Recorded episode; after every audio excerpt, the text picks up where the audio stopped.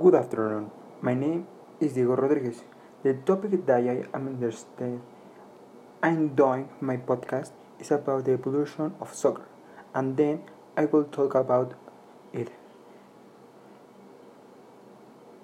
At the beginning of the 20th century, during the first meeting of the international soccer team, a fifth player was in, incorporated to reinforce the defense task and the delivers of the ball. From this time on, soccer began to be played with more defenders than attackers.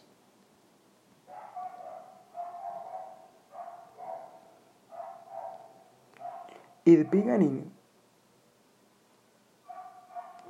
when uh, England, the pod of rugby, football, rugby, and association football soccer separated, founding the oldest association in the world the Football Association, the first governing body of sport.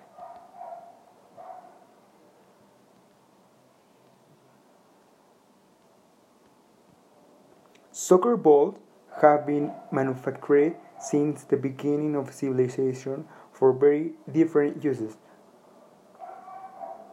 According to different historians, it is said that it was in China in 4th, 4th century BC Tuesday, who created the first leather ball, filled with men and rods used for military purposes.